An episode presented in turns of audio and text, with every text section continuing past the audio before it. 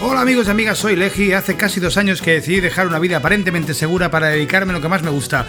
Bienvenidos a Mi Vida Siendo Músico, un podcast biográfico de lunes a jueves que se emite a las 10 de la noche sobre mi día a día intentando sobrevivir solo con mi música. Hoy, diario de a bordo, El Jinete Parido. ¿Qué tal amigos y amigas? ¿Cómo estáis? Oye, qué semana más divertida, ¿no? Ahí conversando con, conversando con Lucho, un poquito desoladora, también lo tengo que decir. Eh, nuestros eh, amigos y hermanos argentinos lo están pasando muy mal. Les mando un fuerte abrazo desde aquí, un fuerte abrazo y saludo a Lucho y a todos los músicos que luchan cada día por, por intentar vivir y sobrevivir de lo que más les gusta y de lo que es su pasión, lo que es su profesión, que es la música. Aunque mucha gente no vea eso como una profesión, lo cual es una pena, pero bueno, es, eh, tenemos que seguir en la lucha. hoy quiero hablar un poquito, quiero hacer un, un, resumen de lo que fue el concierto en, en Benicassim y he de decir que bueno, lo diré al final, lo diré al final. El concierto eh, eh, fue el viernes, eh, viernes pasado. yo me fui con, con, Willy, esta vez no fui con, con, con, técnicos habituales, ni con Ali, ni con, ni con Robin, que estuvo la otra vez conmigo en Para la Esencia. Esta vez fui con, con Willy. Willy son esas personas que siempre están positivas, a favor de obra, que realmente no lo hacen por el dinero, porque si lo hicieran por el dinero no, no lo harían y que trabajan muchísimo, es un buen rollo, conducen, bueno, la verdad es que es, una, es un tipo de mucha luz y les agradezco muchísimo porque te anima, te anima y te, te motiva a seguir para adelante también. Llegamos a Benicassim y cuando llegamos, eh, eh, claro, ostras, nos encontramos en un lugar que era un concierto que íbamos a hacerlo en la calle, eh, pero en la calle es en la calle, tú tienes la acera, montábamos en la acera, había unos volardos delante y por delante pasaban coches. Lo que pasa es que después nos dimos cuenta que era no que aquello era era una zona eh, zona peatonal y que después subían un volardo de esos que sube la policía y ya no, no pasaba nadie, ¿no? Pero bueno, pero era bastante curioso, ¿no? Eh, nada, montamos el sonido. La verdad que lo mejor, lo mejor de ese viaje fue conocer a Javi. Eh, cuando estábamos esperando, descargamos antes de que viniera él. Javi era, es el dueño del local, el jinete pálido, y, y vemos que se acerca un tipo por el fondo de la calle y ya lo veías de fondo y dices, bueno, este tío es músico, o sea, le veías con pantalones de, pantalones de campana, pero ahí bien apretaditos, ese pelo largo, esa, ese bigote, a los Liner Skinner, de hecho es un fan de Liner Skinner, y sí, sí, era él, era él. Y conectamos desde el minuto uno, la verdad es que fue un tipo que conectamos, de hecho ya habíamos conectado por teléfono y había muy buen rollo, muy buena onda. Y nada, entonces muy bien, empezamos a montar, montamos las pantallas. La verdad es que siempre necesitamos dos horas para montar.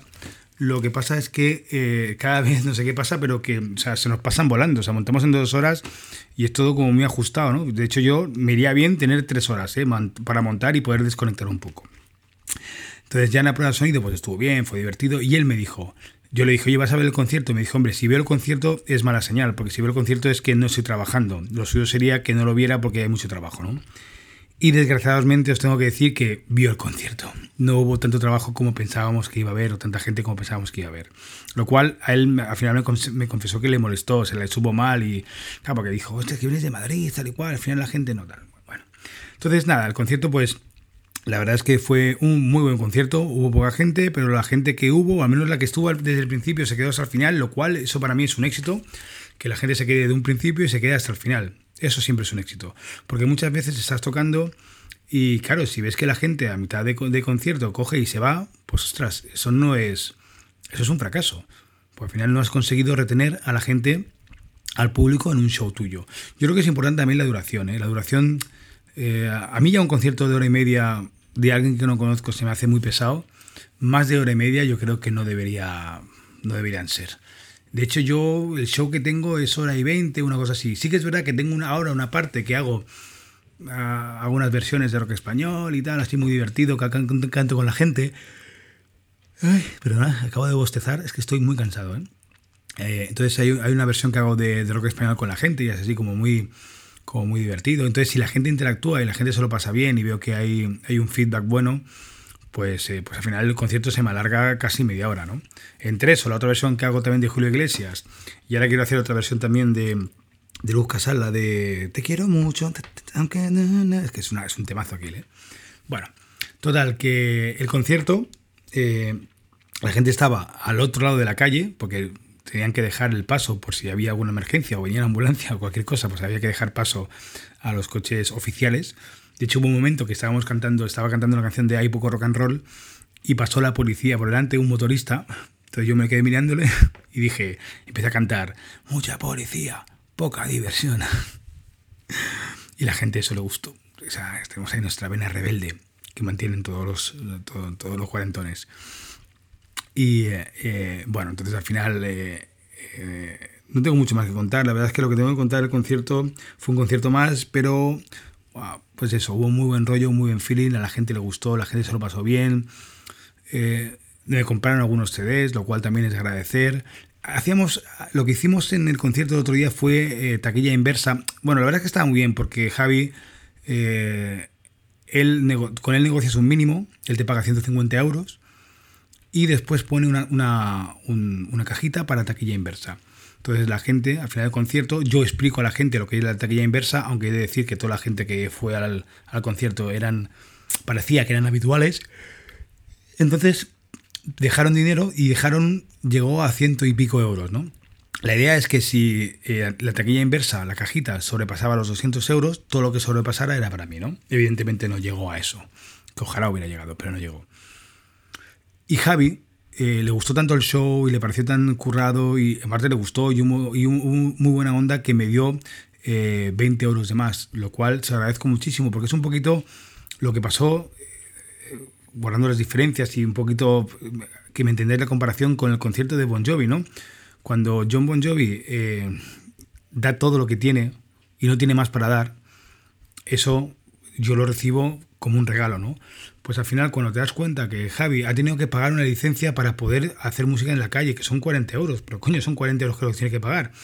Ha tenido que pagar, eh, que pagar a mí 160 euros, 150 euros. Y encima me, da 20 euros de más como porque le ha gustado y, bueno, ha habido muy buena onda, ¿no?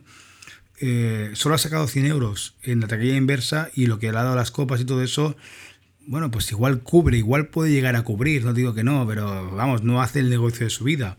Al igual que yo tampoco lo hice, ¿no? O sea, al final, eh, pues yo entre gasolina, ir y volver, eh, después el, pagar al técnico eh, y suerte que cuando acabamos el concierto, Willy se vino arriba y dijo, oye, pues yo me hago el viaje directo, ¿eh?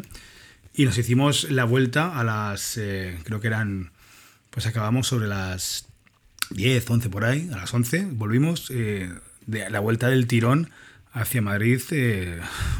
O sea, llegamos a las 3 de la mañana hechos polvo, pero bueno, es lo que tiene la juventud. Willy es un tipo, tipo muy joven, 32 añicos, y pues eh, tenía energía y lo hizo, ¿no? O sea, de puta madre. Entonces, al final, eh, ninguno, ninguno de los dos, yo creo que ninguno de los dos perdimos eh, y, ganamos mucho más, algo más que no era dinero, ¿no? Ya, yo gané una buena experiencia, conocí a Javi y yo, y yo creo que vamos a tener, bueno, vamos a seguir en contacto. Eh, hubo gente que le gustó. Yo creo que cuando vuelva al jinete va a haber más gente. Yo creo que esos son esos sitios que la gente va, voy a volver y le va a gustar. No sé, al final ganas experiencia y sobre todo ganas buena energía, buena onda, esa luz que, que se necesita ¿no? en este mundo. Así que, bueno, este es un poquito mi diario de a bordo del concierto de otro día en Benicassim, donde el, si tengo que poner una nota o, o si tengo que sacar un, una conclusión, pues es, es que, bueno, o, quedarme con algo, me quedo con lo bueno de un concierto, que hubo muchísimas cosas buenas. Y fue un buen concierto, sí, fue un buen concierto. Poca gente, pero todos los que saben, lo, lo mejor del concierto es que había muy poca gente, correcto. Pero toda la gente que había eran desconocidos, no me conocían de nada. No había ningún amigo, no había nadie que me conociera. Por lo tanto, nadie sabía lo que iban a ver. Y todos, todos los que, se, que fueron allí se quedaron hasta el final. Un éxito. Vamos, un éxito. Eh, nada, eh, mañana vais a tener un podcast con, bueno, mañana no, lo tendréis el, lunes que viene, un podcast con Javi, muy, muy, muy interesante, eh, hablando un poquito de la visión de los, de los empresarios de locales de música en directo en este país. Adiós amigos, sed felices, sed consecuentes, adiós.